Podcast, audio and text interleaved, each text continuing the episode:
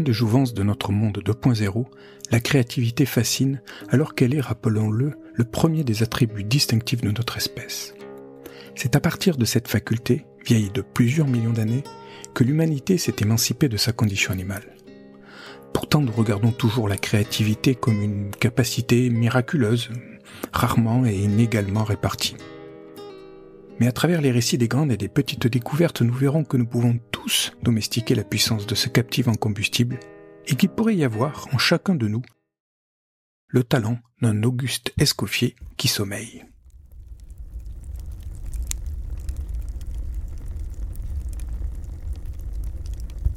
Quel lien existe-t-il entre la ferronnerie et la gastronomie? Aucun, sinon celui d'un homme de feu, Auguste Escoffier, qui après avoir grandi au milieu des fourneaux de son père maréchal Ferrand, va s'élever auprès de ceux de la gastronomie française en devenant l'icône ardente de la cuisine moderne. Mais commençons par le début. Auguste Escoffier est né le 28 octobre 1846 près de Nice dans une famille modeste. Il va commencer par rêver de devenir sculpteur, affichant ainsi très jeune le goût pour la création et le concret. Or, dès l'âge de 16 ans, Escoffier va entrer en apprentissage chez son oncle restaurateur, probablement poussé par le souvenir des dons de sa grand-mère réputée excellente cuisinière et par l'obligation de travailler. Heureusement, loin d'être désabusé, il va comprendre que la cuisine possède tout le potentiel pour concrétiser ses ambitions.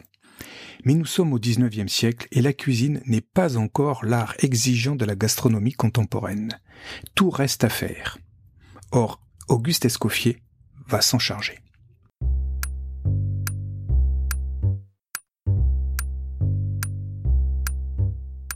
Sa croisade commence très tôt.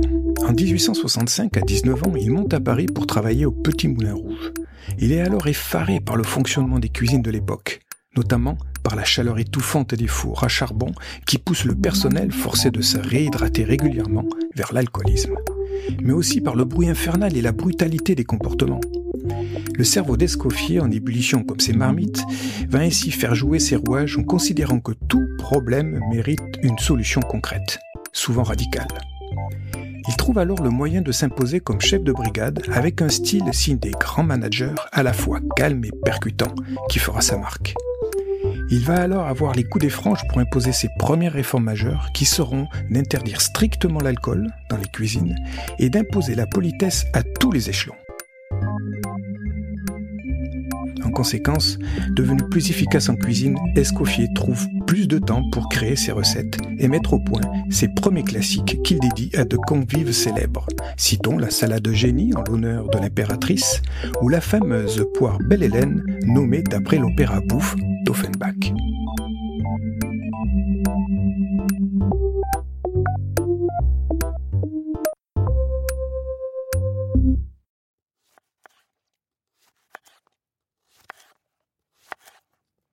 Avec la guerre de 70, Escoffier sera mobilisé en tant que chef cuisinier de l'état-major.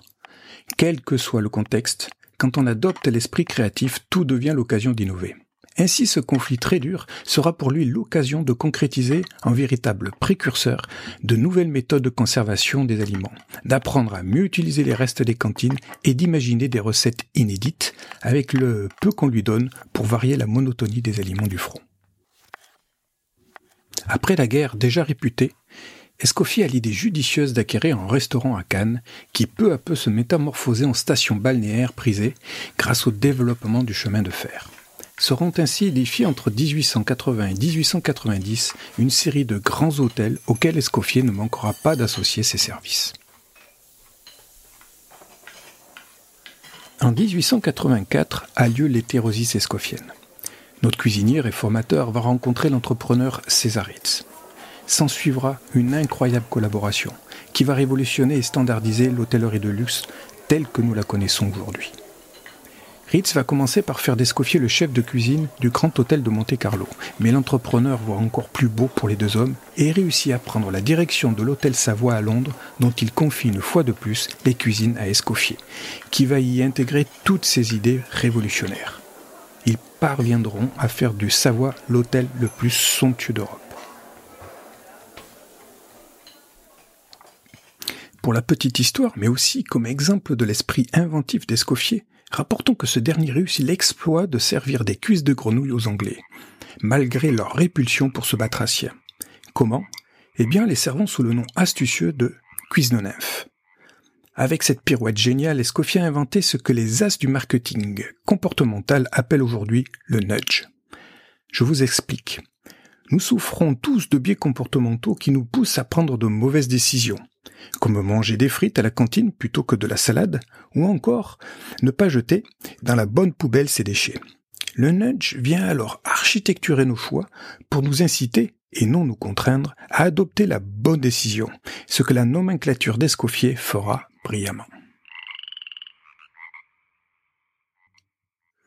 Malheureusement, en 1897, Escoffier et Césaritz seront renvoyés du Savoie, accusés d'avoir volé de l'alcool et de toucher des pots de vin de leurs fournisseurs. Mais les compères rebondiront avec le projet d'hôtel parisien, le toujours fameux Hôtel Ritz, synthèse de toutes leurs idées audacieuses respectives. Escoffier va notamment y superviser la conception des cuisines jusque dans les moindres détails, et y inventer, entre autres choses, les incontournables plaques coup de feu et le poste d'envoi.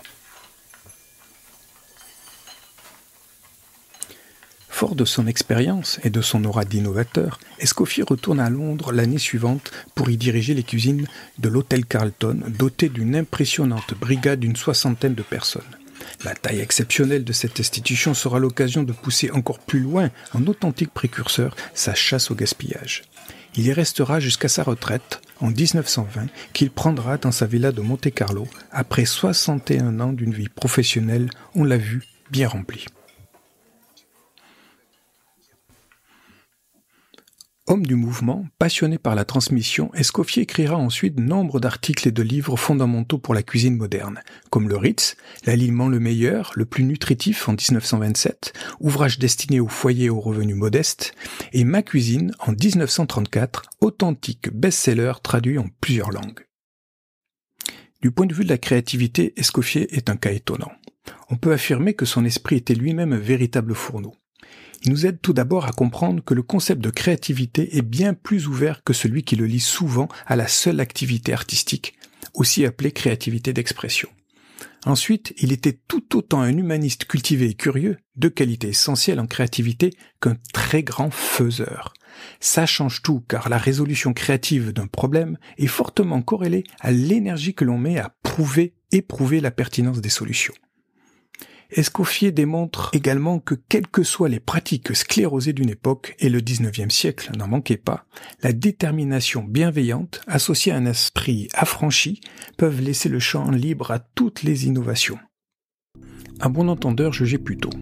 Escoffier a été un inventeur qui a créé, on l'a vu, les fameuses brigades et revu de fond en comble l'organisation des cuisines pour améliorer leur efficacité. Il a créé, on ne le sait pas assez, l'incontournable menu à préfixe, que nous connaissons tous aujourd'hui. Il a créé les premières règles d'hygiène strictes pour servir des produits irréprochables. Il a créé avec Julius Magie le fameux et disruptif bouillon cube. Il a mis au point la conserve de la tomate, si répandue aujourd'hui. Et enfin, il est le premier chef diététicien et s'est toujours passionné pour la recherche autour du lien entre alimentation et santé.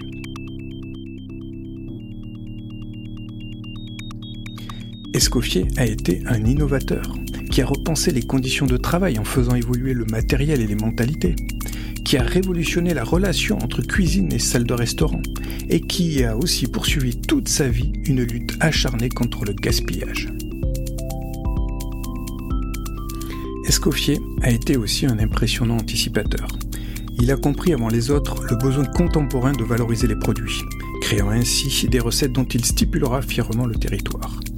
Il a compris la valeur des saisons, annonçant les préoccupations contemporaines autour de l'environnement.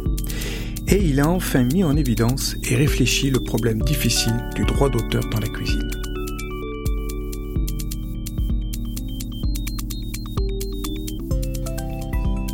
Pour finir, Escoffier aura été aussi un humaniste, qui certes a croisé les puissants, mais n'a jamais oublié ses origines en secourant toute sa vie les plus démunis.